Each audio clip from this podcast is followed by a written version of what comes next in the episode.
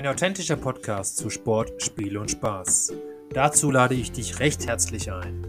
Mein Name ist Sascha Geipel. Folge nur deinem Herz, denn mit deiner Leidenschaft für den Sport kannst du spielen. Deine Persönlichkeit voller Witz und Scherz. Mit dem Spaß im Rücken wirst du lernen zu siegen. Hallo Kerstin. Hallo Sascha. Sehr schön, dass es geklappt hat, dass du heute mal bei mir bist. Ähm, Kerstin, meine erste Frage an dich ist natürlich, äh, Mountainbiken ist eine große Leidenschaft. Ähm, wie kam es dazu? ähm, ja, das Rennradl hatte ich ja schon, schon relativ früh, weil mein, mein Vater viel in die Berge gegangen ist und sich da ja fit halten wollte. Und das Mountainbiken, das kam so achte, neunte Klasse, also ziemlich jung. Mhm. Und ähm, ja, ich, ich fand das irgendwie total cool. Und ich wollte das auch mal machen. Und also mein Vater, der ist dann mit uns auch schon mal so Waldwege gefahren, aber wir hatten damals halt noch keine wirklichen Mountainbikes. Und dann war ich total stolz, wie ich mein erstes Mountainbike hatte, so vorne mit einer Federgabel. Das war ja noch 1900, ich weiß nicht wann. Und ähm, das, das waren ja ganz andere Bikes, als man das jetzt vergleichen kann mit den Felgenbremsen und diese schmalen Reifen und 26 Zoll. Und, und trotzdem war es für mich das, das Tollste einfach. Und dann damit in den Bergen zu fahren. Also da eine meiner ersten Biketouren in den Bergen, das war dann in Garmisch.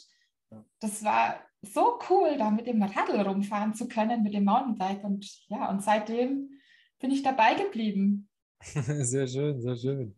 Ja, die Zuhörer, äh, heute zu Gast eben Kerstin Kögler. Sie ist ehemalige Mountainbike-Profi und mittlerweile Trainerin in dem Umfeld.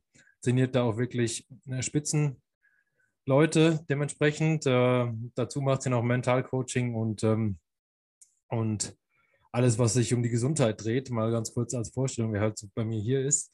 Und ähm, ja, Kerstin, äh, jetzt, was ist genau die, ich meine, du hast es schon ein bisschen beschrieben, wie du dazu gekommen bist, aber was ist denn so das wirklich Schöne am Mountainbiken? Wo, was, was ist das, was dich da besonders kitzelt sozusagen?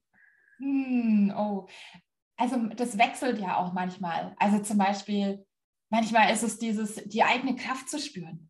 Die mhm. Geschwindigkeit, ja, auch mal das Laufen lassen zu können, den Fahrtwind zu spüren. Dann, wenn man in so eine Kurve reingeht, diese, diese Kraft, die da mitgeht, ja, das ist zum Beispiel was, was ganz, ganz, ganz, ganz Tolles, was mich fasziniert, ja. Mhm. Diese Gegenden, die ich dadurch erleben konnte. Also ich war ja wirklich auf der Welt unterwegs und es war, dass ich solche, solche Gegenden, andere Menschen mal begegnen konnte und, und auf der anderen Seite neben dem Action aber auch immer wieder diese Ruhe, wo ich haben kann, in der Natur unterwegs zu sein.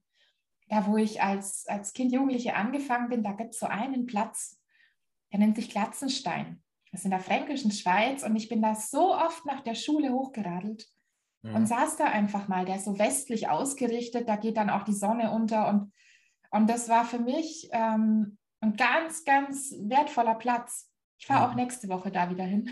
ich habe Geburtstag und das, das schenke ich mir zum Geburtstag, dass ich da hochradel.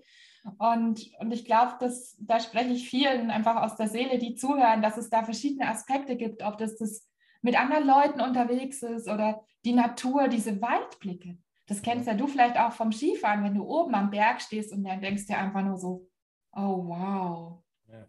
Und ähm, das ist schon was, deswegen mache ich das so gerne. Genau, also das ist echt so ein Thema. Die Welt sieht so klein aus von da oben, ne? Also es ist wirklich mhm. Boah, das ist so beeindruckend, ja. Und dann auch vor allem, wenn man in den Westalpen ist und dann sind diese riesen Gletscher, die da runterkommen. Und das ist so manchmal so Gänsehautmomente, wo, ja. man da, wo man da kriegen kann. Und wie du sagst, dann fühlt man sich wirklich so klein. Stimmt. Ja, also ich finde auch, wenn du, wenn du, je höher das wird, desto kleiner fühlt man sich eigentlich. Und ähm, jetzt weiß ich nicht, warst du schon mal im Himalaya zum, zum Snowboarden? Ah, nein, nein, nein, noch nie. Nee, so. nee.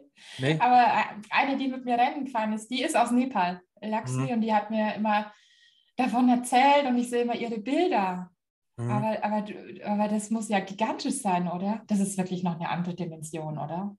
Glaube ich, ja, definitiv. Also glaube ich erstens zum einen, zum einen dann weiß ich es auch, weil ich ein, zwei Mal schon da war. Oh. Ähm, Aber trotzdem, äh, ich, das Mountainbiken, da wird mich halt auch nochmal reizen. Also mich mm. persönlich jetzt so, weil ich glaube, das ist halt nochmal eine andere Nummer.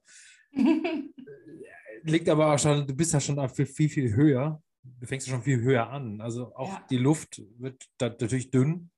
Ähm, ja, das äh, hat auch nochmal eine andere Beanspruchung auf, den, auf den Körper. Ne? Ja, ja, absolut. Also so, so das Biken, da ist jeder anders, aber ich habe es schon so ab 2,4, 2,5 dann schon gemerkt, ne? Mhm. Ähm, dass der Puls dann höher geht und dass man so das Gefühl hat, boah, ich kriege gar nicht so gut Luft. Mit dem Bike, wie hoch kommst du denn? So vielleicht 3,2 war ich mal, so Borner Grad oder sowas, dann, dann Zermatt zum Beispiel. Ähm, und da merkt man das dann schon, ja. Aber höher war ich jetzt noch gar nicht. Aber das ist dann schon nicht das ist dann schon nochmal noch mal ein anderes Stück und da würde ich mich dann auch gut akklimatisieren vorher. Ja, das stimmt. Ja, aber mit dem Bike, wenn man dann gerade so steile Sachen hochfahren muss und dann, dann kommt eine gewisse Höhe dazu, das merkt man dann schon, ja. Ja. Was war so das Steilste, was du gesagt hast, dass du wirklich noch gefahren bist? oh, das ist ganz schwer zu sagen in Prozent. Ähm, aber ich weiß mal, ich bin mal ein Appelrennen gefahren und zwar zur Esterbergalm hoch. Vielleicht kennen das ein paar, die dazuhören. Das ist in Garmisch. Und das weiß ich noch. Das war so unglaublich. Da gab es mal so eine, so eine Kurve und die war so unglaublich steil. Ich weiß nicht, was das in Prozent hatte. Ähm, ich bin da ganz, ganz schlecht. Also wenn ich jetzt was sagen würde, vielleicht 27 bis 30 Prozent. Mhm. Das war schon, das war schon echt steil. Ja. Damals bin ich ja noch äh, Cross-Country-Marathon-Rennen gefahren. Da hat man dann eher leichtere Bikes gehabt. Mhm. Ein Hardtail hatte ich, also nur vorne eine Federgabel. Da ist es dann schon, schon leichter. Jetzt mit einem vollgefederten, etwas bequemeren Rad, da kommt, würde bestimmt das Vorderrad hochkommen. ja, ja, Oder Gorner gerade eben, wie ich von vorhin erzählt habe. Äh, da bin ich auch ein paar Mal hochpedaliert ähm, zum Training. Das ist oben im oberen Bereich auch unglaublich steil. Ja. Ja. Kann ich nachempfinden, weil das ist wirklich da ein Zermatt. Erstens mal beeindruckende Kulisse mit Matterhorn. Ne? Also äh, ich finde immer so, das Zermatt ist so ein bisschen wie so ein Playmobil-Land. Mhm. Ähm, du kommst da mit dem Zug an, dann gibt es da nur Elektroautos, aber nicht wie die jetzt heute modern aussehen, sondern so, so wirklich Playmobil-Autos. und ja, ja. Ähm, ja, und dann ist man da und ähm, gibt dir sehr gutes Käse von dir. Ich weiß nicht, ob du das bestätigen kannst, aber. das habe ich dort noch nicht gegessen, nein. okay. Ja. Die Schweizer Kuchen, die kenne ich dort ganz gut. Ja. no. genau. Gut, so, gehen wir noch mal ein bisschen auf das Mountainbiken ein. Ähm, was ist denn für dich, also die Faszination haben wir jetzt, das Schöne, aber warum bist du dem Ganzen auch treu geblieben? Ich meine, du hast ja eine aktive Karriere gehabt, bist viele Rennen gefahren mhm. ähm, und heute weiterhin noch dabei, sozusagen auch dein Wissen weiterzugeben als Trainerin. Mhm. Äh, ich glaube, was mich da, was mich immer angetrieben hat, ist die Weiterentwicklung. Mhm. Ja, zum einen als Fahrerin, ja, mal überhaupt auszutesten, hey, was steckt denn in mir? Wo sind denn meine Grenzen? Wie weit kann ich denn kommen? Also das ist einmal die Weiterentwicklung und da kann man sich ja wirklich ganz viel weiterentwickeln. Es ja. ist ja nicht so, dass man nach einem Jahr sagt, oh, jetzt kann ich es. Sondern da, ich, ich könnte da jetzt immer noch dazulernen, ja? ja. Und auch jetzt als Coach, was mich antreibt, ist auch die Weiterentwicklung. Mhm. Wo kann ich meinen Leuten nochmal bessere Tipps geben? Wo kann ich nochmal eine andere Perspektive einbringen, ja? Und wo ich hinterfrage ja auch ständig mein Wissen. Und, und das, was ich vielleicht vor zwei Jahren gesehen habe, sehe ich jetzt vielleicht anders oder mal noch in einem anderen Ansatz oder habe noch mal was dazu gefunden. Also jetzt im Moment als Coach ist es auch die permanente Weiterentwicklung, ja, mit Fortbildungen und mich hinterdenken, mich ja. austauschen mit Kollegen. Ja. ja, es ist echt so diese die Entwicklung. Ja. Weiterentwicklung, was würdest du sagen, außer jetzt mal weg, abgesehen vom Material, was sich natürlich weiterentwickelt hat, zu, aus den 90er Jahren zu heute? Ich glaube, das brauchen wir nicht diskutieren, das ist eindeutig. ja, ähm, absolut. Ähm, aber auch menschlich, hat sich da von den Athleten her was weiterentwickelt? Hm. Gute Frage. Ähm, wenn du mich jetzt gefragt hast, allgemein, wäre es mir sofort eingefallen bei den Athleten. Ja, also ja, es kommt darauf an, auf welche Disziplin, aber gerade in den Disziplinen äh, Marathon, Cross Country ist die Fahrtechnik immer wichtiger geworden. Mhm. Also wenn man sich jetzt mal die Cross-Country-Rennen anschaut und im Vergleich vor 15 Jahren, also jeder, der es noch nicht gesehen hat, ähm, es gibt Live-Aufzeichnungen, schaut euch das echt mal an. Die fahren da mit ihren 9 Kilo Bikes, ähm, mit Reifen, mit wirklich wenig Profil, fahren die unglaublich schwere Sachen ähm, in der Athletik, in, in einem Fahrstil. Das ist, das ist einfach toll und total spannend. Also gerade die, die Fahrtechnik hat sich, hat sich unglaublich weiterentwickelt, ja. Also du würdest sagen, weiterentwickeln, nicht, nicht, nicht umgekehrt, okay. Weil ich finde, manchmal ist es auch, ich glaube, es ist manchmal auch schwer zu vergleichen, weil du hattest früher auch schlechteres Material. Mhm. Konntest du wahrscheinlich auch gar nicht so viel fahren, wie du es heute kannst. Also das mhm. ist, ne, ich weiß nicht. Ich glaube, das Material Stimmt spielt schon eine auch. wichtige Rolle. Ne?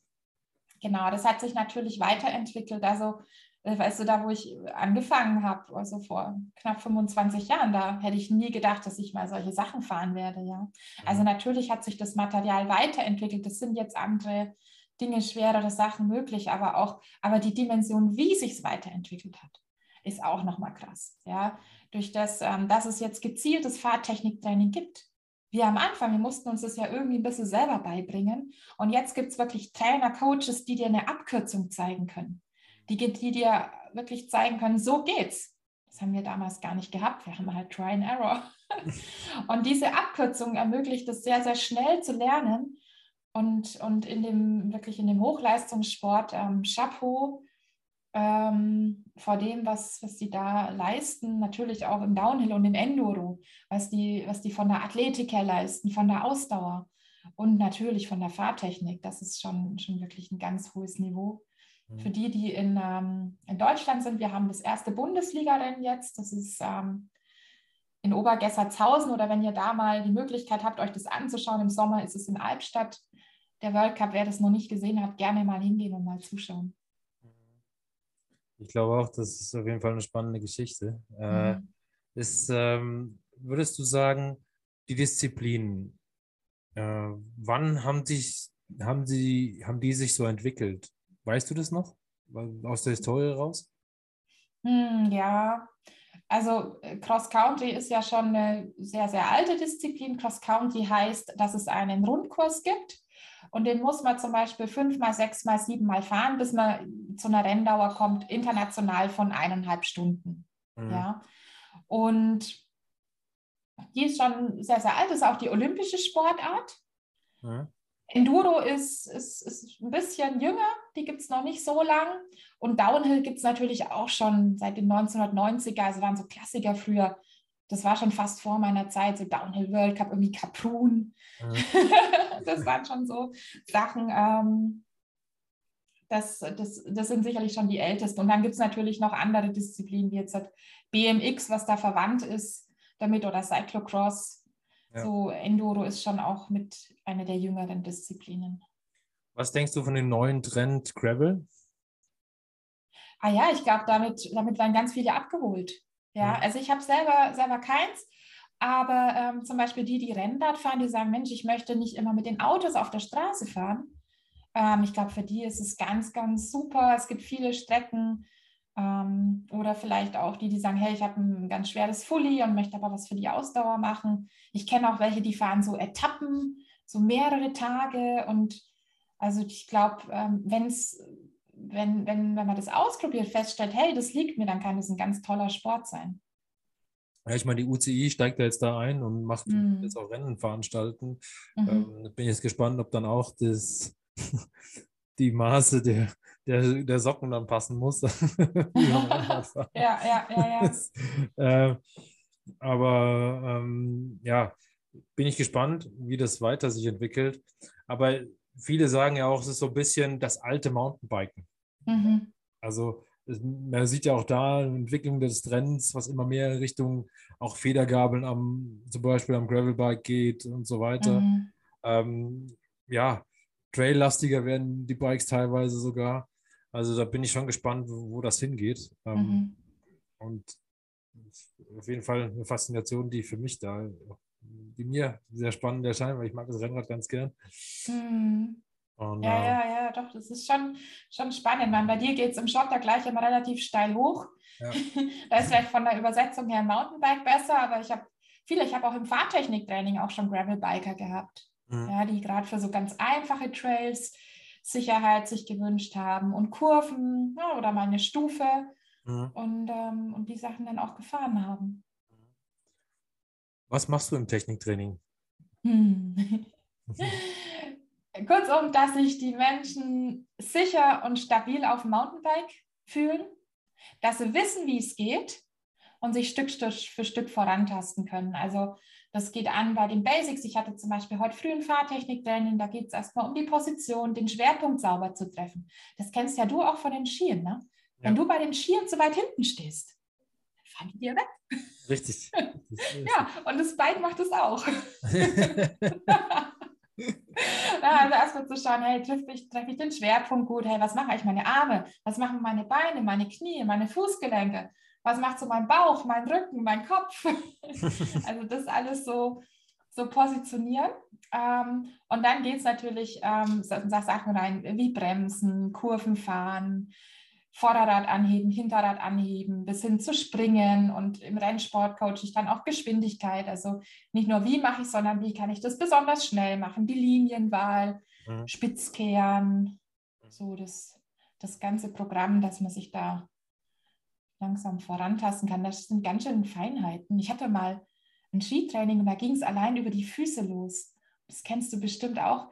Und wie viele Feinheiten da plötzlich drin gesteckt sind. Richtig. Und beim Bike ist es ähnlich, ja. Das du kennst es bestimmt auch, wenn man das da mal wahrnimmt und alles versucht anzusteuern, dann.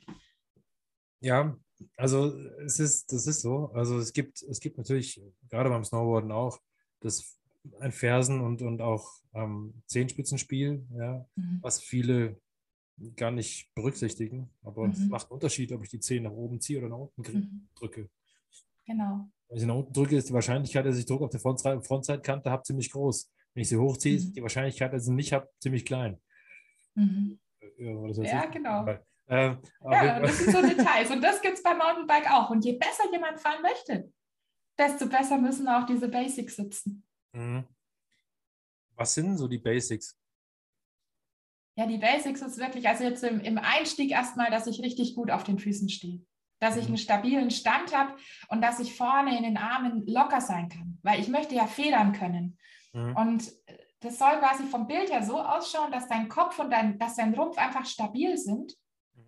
Aber dass, dass das Bike sich bewegt und deine Arme das mit, und Beine mit ausgleichen so vom Bild her, das ist so ein ganz wichtiges Basic. Also wenn man dann so einen Kopfnicker immer sieht oder der ganze Körper bewegt sich nach links und rechts und wird nach links und rechts irgendwie ja, geschleudert oder man hat da sehr viel Bewegung, dann ist es sehr schwieriger. Also erstmal so Kopf und Rumpf stabil, dass die Arme locker sind und beweglich, dass ich gut auf den Füßen stehe.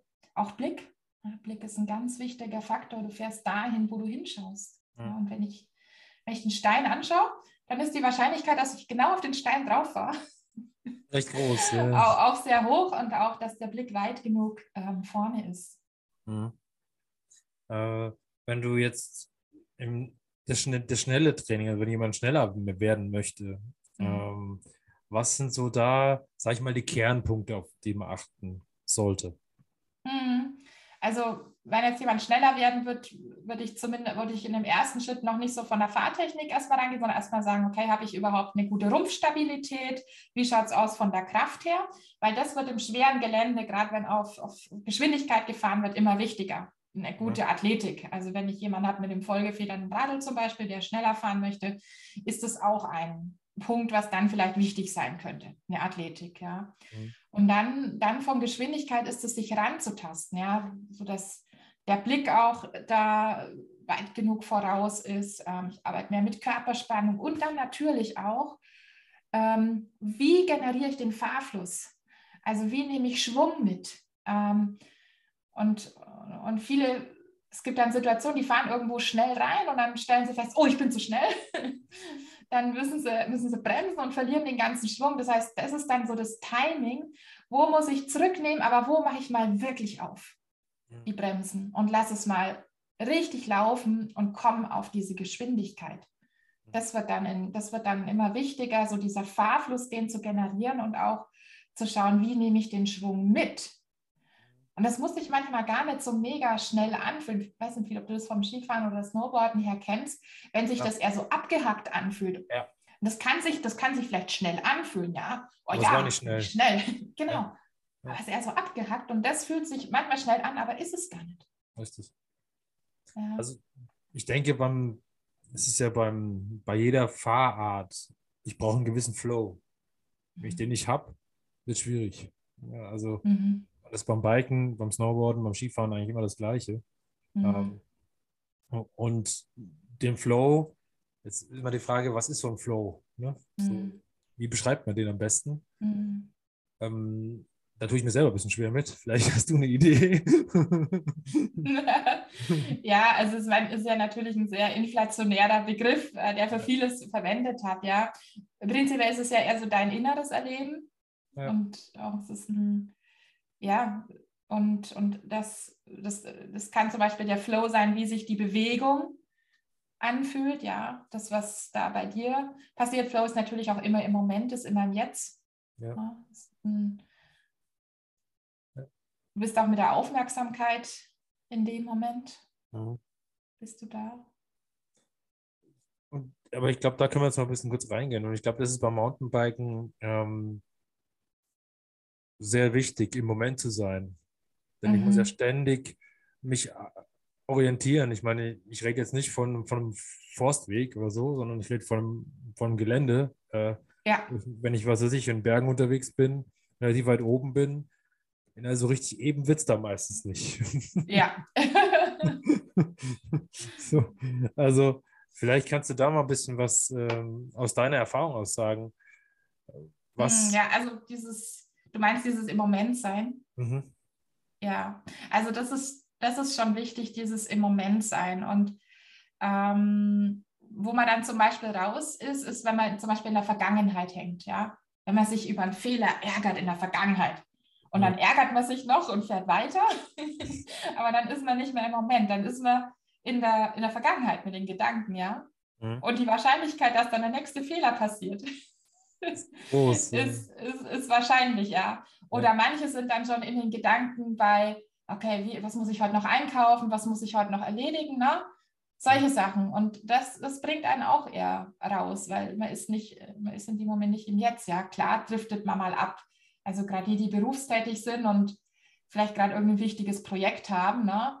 Und da ist schon auch mein, mein Tipp immer so ein Thema, da kann man sich auch bewusst entscheiden, das nicht mit aufs Rad zu nehmen. Ja. Weil das ist eine Zeit, da wird man ein schwieriges Problem nicht lösen können. Das ist richtig. Und manchmal ist es ganz hilfreich, so eine Entscheidung zu treffen. Ich lasse es jetzt bewusst zu Hause. Mhm. Kann man zum Beispiel sogar auf einen Zettel schreiben, den Zettel zu Hause lassen. Und dann sollte das unterwegs kommen, fällt es viel leichter zu sagen, hey, ich habe mich doch entschieden. Also, ja. ich komme jetzt wieder, wieder zurück zu meinem Biken. Ja. ja. Ja, also das sind so Sachen, wenn man dann viel in der Vergangenheit ist oder in der Zukunft, wirft einen manchmal raus und was, was einen manchmal recht schön in den Moment bringt, ist einfach auch die Wahrnehmung, ja, das wieder spüren, den, den Untergrund wieder spüren, den, ja. den Kontakt zum Boden wieder spüren. Das ist da schon immer immer was Schönes, ja. Mhm. Hast du so Momente gehabt in, in, in, deinem, in deiner Rennkarriere, wo du sagst, hm, Mist, da habe ich eigentlich zu viel an meinen Fehler vorher gedacht? Ja, ja, ja. also ich habe ja, ich habe ja meine ganzen Coaching-Ausbildungen so gegen Ende von meiner Rennkarriere angefangen. Mhm. Und wenn ich ein paar Sachen damals schon gewusst hätte, dann hätte ich ein paar Sachen weniger gemacht. Also äh, ich erinnere mich an, an ein Rennen bei der Transprovence und das, war, das waren vier gezeitete Abfahrten. Und die, dritt, die drei vorher, die waren einfach sehr, sehr schnell und ich war da wirklich gut und das war einfach schnell gelaufen. Und dann war die letzte Abfahrt eine Spitzkernabfahrt. Und die war nicht schnell, die mhm. war langsam und verwinkelt. Und ich war relativ schwungvoll rein und ähm, und die erste vermassel ich gleich. Und dann kam gleich die nächste und ich war noch in Gedanken bei der, was ich bei der Spitzkette, wo ich vorher vermasselt habe. und dann habe ich die nächste vermasselt. und, und so. Und das, ich, ich, war, ich ärgere mich heute noch über diese Abfahrt, weil ich dann immer, ich bin dann so hastig geworden und, und habe mich dann immer mehr über mich geärgert. und die lief natürlich nicht gut. Mhm. Ja. Oder wo ich, äh, oder eins, vielleicht nicht, wo ich mich über Sachen über eine Vergangenheit geärgert hat, aber über die Zukunft, das war auch spannend. Ähm, das ist mein letztes World Series Rennen in La Tuile gewesen und ich war der erste Tag lief richtig gut und dann hieß es, hey, tomorrow Top 10 und ich war auf Platz 11 nach, ähm, nach dem ersten Tag. Das war auch für mich überraschend, weil ich ein Jahr kein Rennen gefahren bin. Und dann war es aber am zweiten Tag, zum einen wollte ich es so mit Gewalt und dann war ich damals schon selbstständig und dann sind so Gedanken gekommen wie, hey, was ist, wenn du jetzt halt crasht und ähm, hey, du bist selbstständig. und das war total spannend, weil dann, ähm, das kam am nächsten, also das kam dann an Tag zwei, so diese, diese Gedanken, hey, du bist, du bist selbstständig. ja, also äh, komplett weg von, von dem eigentlichen Moment, ne, sozusagen. Ja, ja, genau so, hey, pass auf auf dich. Ja, aber genau da passiert erst recht meistens was, ne? Also. Ja, der lief dann auch nicht so gut wie Tag 1 der Tag. Ja, glaube ich, ja, das glaube ich. Ja. Ähm, ja, äh, vielleicht gehen wir noch ein bisschen ein auf das Thema Sicherheit.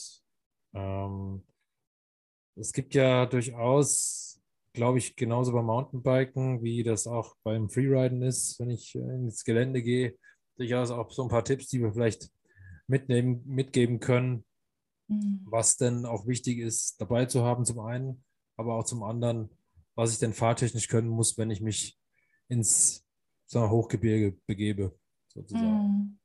Ja, ja, ich fange mal, fang mal an mit dem, was vorher wichtig ist. Ähm, ähm, vorher ist, sind natürlich wichtig, so Sachen wie das Wetter zu checken, die ja. Vorbereitung auch, ähm, zu wissen, wo ich bin, also ob das jetzt über eine Karte ist oder dass, wenn was passieren würde, was man natürlich hoffentlich nicht davon ausgeht, aber dass ich auch wüsste, wo ich bin, weil ich bin nicht in der ähm, Rosenstraße 26 da draußen unterwegs, sondern die Lokalisation ist dann oftmals äh, schwieriger.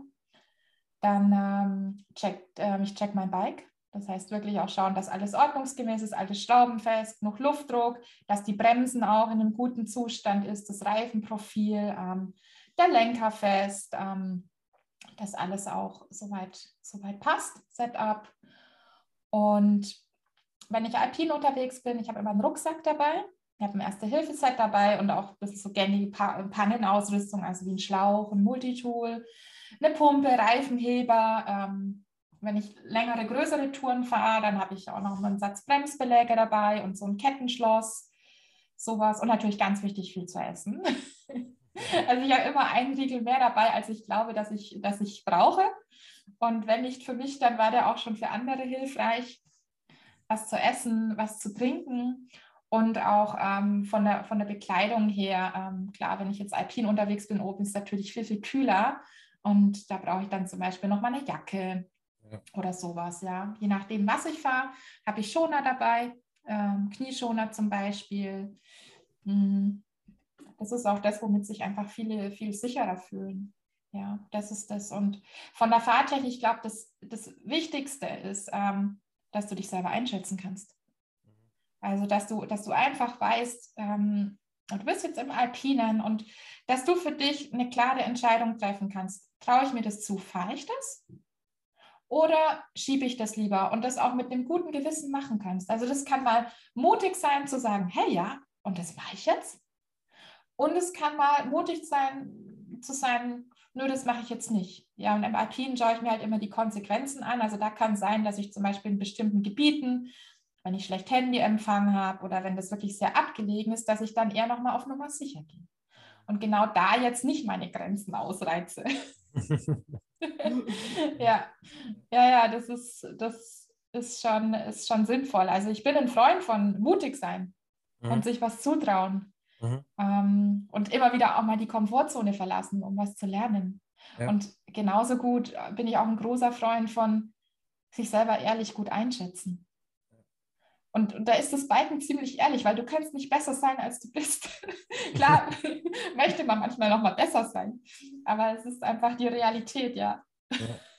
ja wenn ich da auf dem engen Trail nicht rumkomme, komme ich nicht rum. Ne? Also da kann ich jetzt wenig, genau. wenig, wenig äh, tricksen sozusagen. Ja, und bevor ich dann mit einem geschredderten Hinterrad und rumrutschen um die Kurve komme und da auch noch deutliche Spuren hinterlasse, schiebe ich lieber ab und äh, steige ich lieber ab und schiebe darum. Ja. ja. Ja, also von der Fahrtechnik natürlich sollte man so sagen, wie Stufen fahren können, ähm, Wurzel, Felspassagen, auch gut zunehmend engere Kurven, steilere Abschnitte. Man sollte verschiedene Untergründe kennen. Ja. Das ist schon was Wichtigstes, schon die Einschätzung. Der Vorteil im, im Gegensatz zum Schnee ist, dass es beim Beiden keine Lawinen gibt. Das stimmt, ja. Das ist nochmal noch ein anderes Risikomanagement. Also das schaut ja oft so friedlich aus. Ne? Ja. Und, und das ist schon nochmal was anderes, das einzuschätzen. Ähm, da, da ist es mit einem Weg vor dir nochmal klarer, den einzuschätzen. Das stimmt, das stimmt. Ja, also ich meine, das Einschätzen hat immer, im Winter hat es immer ein Restrisiko. Also es gibt kein 100 Prozent. Nie. Mhm. Egal wie die Lawinengefahr ist. Ein 100 Prozent gibt es nicht. Mhm. Und ähm, das Einzige, wie ich 100 Prozent verhindern kann, ist, wenn ich 30, 40 Grad Hänge meide, dann ist mhm. die Wahrscheinlichkeit sehr, sehr, sehr gering, dass irgendwas passiert. Aber ähm, alles darüber ist immer, ist immer ein Risiko. Und was ich halt schade finde, was ich halt sehe im Winter vor allem, es werden selbst solche Passagen dann mit mehreren Personen gleichzeitig gefahren, was, gleichzeitig, was gleichbedeutend ist, wie wenn man mit den Hang sprengt. Also im Prinzip mhm. oder sogar teilweise sogar noch mehr Last drauf ist, weil je nachdem, mhm. wie schwer die Menschen sind und wie schwer sie auch reinpushen in den Schnee, ähm, mhm. desto mehr Impact gebe ich auf den Hang und je mehr Impact ich gebe, desto größer wird mhm. die Gefahr, das Ganze mhm. dass es auslöst. Mhm. Ja, ja, das, ja, ja. Eigentlich, das ist das größte Problem, dass keiner darüber nachdenkt, ja, ich könnte ja vielleicht diese Passage mal einzeln fahren. Mhm. Dann warten der Rest oben und mhm. ja, lass halt das steile ausfahren. Mhm, ja, ja, ja. Ja, das, das ist halt wirklich, das ist auf dem Bike da sehr viel einfacher. Ja. Beim Biken sollte man auch Abstand halten. Bergab, ähm, das schon, aber das ist da, das ist da doch einfach ja. Ja, das ist leichter. Das, das stimmt. Aber zum Beispiel, was ist denn so ein guter Reifendruck? Hm. Ein bisschen abhängig so, was ist es überhaupt von, von Bike, was ist es für ein Reifen, was, was ist es so für ein, für ein Gewicht, ne? Also so für leichtere Fahrer, die können auch schon mit 1,2, 1,3, 1,4 ganz happy werden. Jetzt hat so schwerere Männer zum Beispiel, dann schon so, je nachdem, ob es auch tubeless ist oder nicht, ne? also mit Schlauch oder ohne Schlauch, ähm, 1,4, 1,5, 1,6, 1,7, 1,8. Mhm. Das ist schon so, so in die Richtung. Es ist gar nicht so leicht, das pauschal ähm, zu beantworten, aber das mal, das mal so ganz, ganz grob. Ja. Mhm. Und prinzipiell ist ja auch jetzt mittlerweile sind ja auch viele auf Tubeless, das heißt ohne Schlauch und dadurch hat man keine Durchschläge mehr. Und dann kann man auch mal einen Tick weniger Reifenluftdruck nochmal fahren und dann verzahnt er sich viel schöner mit dem Boden und man hat ein bisschen mehr Grip und das ist dann auch nochmal ein feines Fahren. Okay, also äh, ich bin mein, ich selber bin meist mit 1,5 Bar gefahren, so um den Dreh. Ähm, ähm, aber es gab ja Zeiten, da hat man dann gesagt, wenn du auf der Straße fährst, machst du drei Bar rein. Ja, du, als ich ganz früher mit dem Mountainbiken angefangen habe, hab, dann habe hab ich immer vier Bar drin gehabt. Boah. ja, damit ich möglichst wenig Rollwiderstand habe und das ist wirklich was anderes, ja. ja. Du, aber das klingt doch ganz gut. Also das würde ich jetzt einfach mal so fahren, die 1,5 auch bei dir. Du bist ja jetzt nicht, nicht mega, ganz, ganz schwer oder nee. was auch immer. Nee. Ähm, das klingt doch ganz gut, ja? ja. Gut, dann habe ich da wieder was gelernt, siehst du? ähm, ja, ich meine, auf dem Rennrad war ich achtbar, also äh, ja. immer noch. Äh, ähm, meistens beim Rennrad geht sowieso, geht die Luft auch schneller raus. Und ich fahre da auch mit Schlauch, bin ich auch ehrlich, weil da, also mit dem, mit dem Milchkram da auf der Straße, mhm. das muss nicht sein. Mhm. Ähm, ja, Vielleicht können wir da nochmal drauf eingehen, auf den Unterschied zwischen Schlauch und ähm, Nicht-Schlauch. Ähm, was da wirklich ist, ob das wirklich so ein großer Vorteil ist, ohne Schlauch sozusagen hm. dann im Gelände zu sein. Hm, ja, also, ich, also für, für die, die, die viel fahren und auch schwere Strecken fahren wollen oder auch im Rennsport. Da ist es wirklich ein Gewinn, weil du hast in dem Moment keine Durchschläge mehr, vor allem nicht beim Hinterrad. Mhm. Was, was ja vorkommen kann, das sind die sogenannten Snakebites. Wenn die Kante, die Felge gegen einen, zum Beispiel die Felge gegen eine Kante gedrückt wird und dann, dann entsteht ein Loch, das schaut aus wie zwei so Schlangenrisse, durch das, dass die da so ganz schnell dagegen gedrückt wird. Und das ist halt dann, wenn man schwungvoll fährt oder, oder, auch bei höheren Geschwindigkeiten. Und das ist schon ein Vorteil. Und dass man ja eben da auch nochmal einen Tick weniger Luft fahren kann. Ja, also für die, die sagen, sie fahren Enduro zum Beispiel, All Mountain, da ist es schon eine Überlegung wert. Und die heutigen ähm, Felgen und Reifen sind wirklich sehr simpel zu montieren. Ja, kein Vergleich zu, ich weiß, wo ich mein erstes Rad Tubeless montiert habe 2007, dann haben wir noch die normalen Reifen auf gekittete Felgen gezogen. Das war echt noch abenteuerlich damals im Cross-Country-Marathon-Rennsport. Und das funktioniert, sind Systeme, die super gut funktionieren. Ähm, bei einem von meinen Kursbikes habe ich so, dass ich den hinteren getubeless habe und habe beim Vorderen einfach noch einen Schlauch drinnen. Mhm. Ja, so habe ich das gemacht. Ähm, das ist einfach Bike, was ich in meinen Kursen fahre und das ist auch eine Option. Aber wer viel Durchschläge hat, ähm, da ist es wirklich eine Überlegung wert. Ja. Mhm. Okay. Okay. Genau, ja. Nee, ist die Gefahr, dass der Reifen kaputt geht, größer wie beim, äh, also beim Schlauchreifen, wie ohne Schlauch? Du meinst bei dem, bei dem Mantel, oder? Ja, ja. Nee, das ist wirklich eher der Schlauch, der muss da mal so. Den es dann zusammenbricht. Ja. ja. der Schlauch, der dann einfach, einfach das Loch hat, ja. Mhm. Und das geht ja auch mittlerweile gut. Also man braucht einen Kompressor oder eine Tubeless-Pumpe. Ich habe so eine spezielle Pumpe ähm, und dann diese, diese Milch und dann ein, ein Ventil und dann, wenn man das einmal gemacht hat, geht das wirklich sehr, sehr fein. Sehr schön. Gut. So, noch ein bisschen was zum Trainingsablauf eines Mountainbikers. Mhm. Wie, wie trainiert man am besten? ah, gute Frage. Ähm, also im Winter und so eher ruhiger man braucht erstmal wie, man muss ein bisschen ein Haus bauen. Und das Fundament, das ist die sogenannte Grundlage, Grundlagenausdauer. Und das macht man, indem man erstmal so ruhige Einheiten fährt. Also ich habe dann zum Beispiel im November, Dezember angefangen, ruhige, längere Einheiten zu fahren oder auch zu laufen.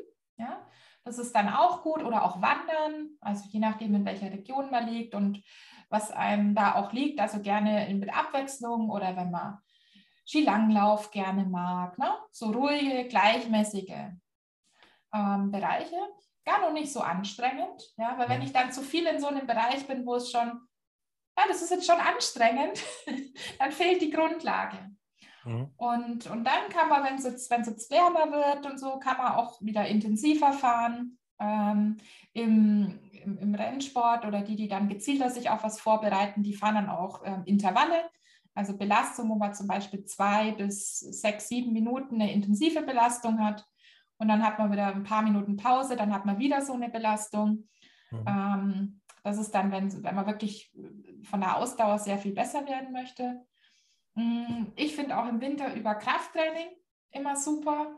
Mhm. Und für die, die, wo das als Hobbysport machen und im Büro sitzen, das Biken hat ähnliche Dysbalancen wie, wie die Büroarbeit. Und da tut es wirklich gut, im Winter da auch mal was anderes zu machen. Also der Hüftbeuger, der ist dann gerne verkürzt oder die Brustmuskeln. und ähm, da, das kann dann auch, wenn man da empfindlich ist, kann man dann zum Beispiel Beschwerden im Rücken bekommen, einfach weil es nicht ausgeglichen ist. Und, und da bin ich ein großer Freund, ähm, da ob das jetzt Pilates ist oder Yoga oder manche klettern gerne. Ne? Einfach auch mal was, was anderes zu machen ja. ähm, und da auch mal gegen die, gegen die Dysbalancen anzugehen. Ja. Das ist immer was, wo gut tut. Ich glaube, das tut für jeden Sport gut, dass man mal was anderes macht. Es geht nicht darum, da jetzt im anderen Sport super gut zu werden oder sowas, sondern mhm. es geht darum, dann ähm, einfach so ein bisschen Ausgleich für seine, für seinen Körper zu haben. Denn mhm. äh, ich finde jetzt, also ich selber zum Beispiel war nie der große Fitness-Trainingsfreund. So. Ich musste es machen, natürlich, aber äh, also Fitnessstudio, das ist nicht so, wo du mich sagst, da, da will ich jetzt mhm. unbedingt hingehen, jeden Tag. Mhm. Ähm, So, also ich bin halt lieber draußen unterwegs. Ähm, und aber draußen hat man auch ein Fitnessstudio, wenn man das will. Äh, Ja. Man kann Treppen hochrennen, man kann Berge hochrennen. Gut, bei mir habe ich das natürlich vor der Haustür. Das hat nicht jeder. Äh, aber ja, ein bisschen dehnen, ein bisschen stretchen. Ich glaube, es, es muss nicht, nicht immer alles komplett ähm, ja, professionell sein. Das ist Mm. meine Meinung. Ja, ja, ja, ja. Ich glaube, da muss man eher schauen, was, was, was liegt mir, ne? Ja. Und wem zum Beispiel auch so Online-Angebote liegen. Es gibt ja mittlerweile da ganz viel Online-Angebote. Irgendwo. Wenn, das gibt auch Leute, die mögen das, ob das jetzt Online-Yoga ist, Online-Pilates, ne? Ja. Ähm, auch sowas ist eine Möglichkeit, ne? wenn man sagt, ich mache das einmal die Woche. Ja. Auch, auch eine Option, ja. Muss man, glaube ich, für sich rausfinden. Und hey, Outdoor ist auch ein cooles Fitnessstudio. Eben. Allein so ein Skilanglauf oder sowas. Also das ist ja auch für den Oberkörper Ja. super gut. Klettern. Ja. Ja, das hilft. Und eben für die, die schwierigere Passagen mit dem Mountainbike fahren wollen, wirklich eine gute Rumpfstabilität aufbauen. Bauch, Rücken, Schulterbereich, dass das kräftig ist, ähm, weil das, das schützt auch, das hilft euch auch ähm, in den schwierigen Passagen. Und wenn man sich kraftvoller fühlt, ja, dann fühlt sich das auch manchmal für den Kopf ganz gut an. das stimmt.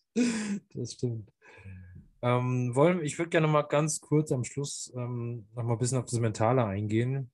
Mhm. Ähm, wie kam erstens, wie kam es dazu, dass du sagst, das wollte ich noch dazu nehmen ähm, Mhm. in dein Coaching? Und, das, und die zweite Frage ist, wie verbindest du das Ganze mit Mountainbiken? Mhm, ja. Also es kam eigentlich aus so einer, so einer Krisensituation, weil ich wusste, der Rennsport, der läuft langsam aus. Ähm, und ich wusste aber nicht, wo geht es hin. Also ähm, ich habe ja ursprünglich BWL studiert und eine Banklehre. Also gehe ich wieder zurück in, in, ins Business oder bleibe ich selbstständig? Und, und ich wusste es erstmal nicht, ähm, hat mich eher überfordert, die Frage. Und dann war ich selber im Coaching. Und, ähm, und hat sich schon rauskristallisiert, dass ich vom Typ her diejenige bin, wo eine Selbstständigkeit liegt. Da Mhm. muss ja natürlich auch ein bisschen der Typ dazu sein und auch von der Thematik her hat ein paar Thematiken aufgemacht, dass es das Mentale ist. Mhm. Und dann ist die Entscheidung gefallen. Und dann bin ich in die Richtung gegangen und habe angefangen, 2016 meine Ausbildung zu absolvieren. Ich habe jetzt seit über 110 Tage Ausbildungen, habe verschiedene Ausbildungen gemacht. Ähm, hat, hat, hatte dann auch noch mal eine ziemliche Tief, das war so 2018 so rum, weil ich gedacht habe, oh, jetzt bin ich doch schon äh, Mentalcoach, aber ich krieg's gar nicht so gut ins Laufen. Was aber gut war, dass es am Anfang noch gar nicht so gut gelaufen ist, weil das ist, und das, ich musste das auch erstmal in der Tiefe verstehen, weil es ist was anderes, ob du ein Zertifikat hast Ja. oder du, oder du sagst, hey, ich kann da wirklich meine, meine Klienten gut begleiten. Mhm. Und letztendlich war es gut, dass die Kunden, die heute kommen, nicht schon vor vier Jahren gekommen sind. und, und also das Tief, da habe ich nochmal ganz schön gezweifelt, habe mich zwischenzeitlich auch nochmal beworben bei Unternehmen. Okay. Und, ähm, und aber 2019 ist dann wirklich gut angelaufen und jetzt bin ich happy Mhm. damit. Also das ist so, so mein Weg und ich, ähm, und ich verbinde es halt oft mit, mit dem Mountainbiken.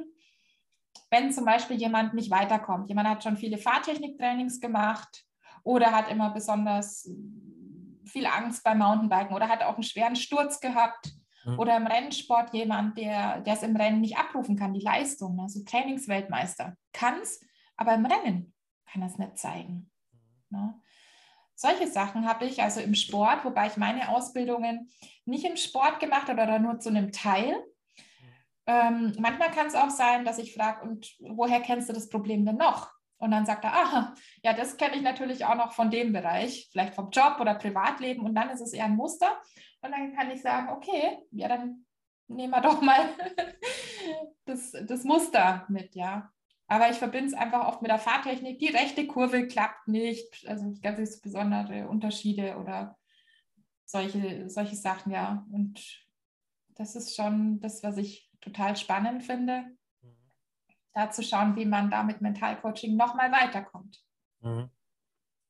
Glaube ich? Also ich hatte ja vor kurzem eine Sendung gemacht über Mhm. was die Kombina- Kombination Tennis und Mentaltraining. Ähm, Mhm. War auch eine spannende Geschichte. Ähm, ja, Meine letzte Frage an dich, Kerstin. Äh, was äh, willst du denn unbedingt noch äh, mitgeben, sozusagen? also, was ich gerne mitgeben möchte, ich, ähm, für alle, die zuhören, es sind ja doch viele Outdoor-Sportler, mutig und neugierig zu sein. Mhm. Sich immer mal ein bisschen aus der Komfortzone rauszutasten, mit Köpfchen, ja, mit Kopf einschalten, weil so, so eine Angst kann manchmal auch ein sehr sinnvoller Selbstschutz sein, weil man es vielleicht noch gar nicht kann. Ja. Ähm, aber immer wieder so, so einen Schritt raus aus der Komfortzone zu gehen, sich weiterzuentwickeln, weil das ist so ein mega schönes Gefühl, so ein, so einen Erfolg zu haben, ja, mhm. diesen Schritt weitergekommen zu haben. Und natürlich auch das zu sehen, was man schon erreicht hat. Ja, nicht nur das, oh, das muss ich noch können und das muss ich dann können, sondern auch mal zu schauen, hey, cool, so weit bin ich auch schon gekommen, ja. ja. Und jetzt einfach die Zeit auch genießen, ja. Also da draußen die Natur zu genießen. Ähm, jetzt ist, ich meine, bei mir gekommen jetzt im Garten die Tulpen raus. Wir haben gerade die Märzenbecher, mhm. die, da, die da sind oder die ganzen, ja, die Natur, die jetzt so grün wird und einfach auch die Momente mitzunehmen und, und auch dankbar zu sein. Ja. Einfach dankbar, dass das erleben zu können. Ja. Das ja. würde ich gerne mitgeben. Dankeschön. Sehr schön, Kerstin. Ähm, ja, da würde ich sagen, dem schließe ich mich äh, im Groben an. Ich werde natürlich nicht, jetzt nicht mehr so viel Senf dazugeben, es reicht.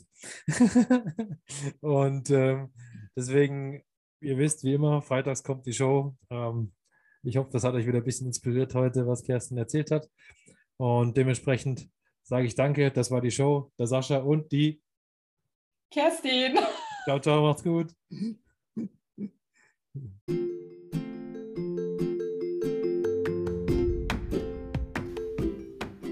Sport spielt Spaß, der Sascha Geipel Podcast. Ihr findet mich auf Xing, LinkedIn und Twitter. Das sind meine Social Media Kanäle. Ihr könnt mich gerne anschreiben und mir Nachrichten hinterlassen, sodass wir in regen Austausch sein können. Spüre deine Leidenschaft. Lass dich ankommen im Hier und Jetzt. Fühle deine Sportbereitschaft, bis du dich hingibst dem Spiel und Spaß bis zuletzt.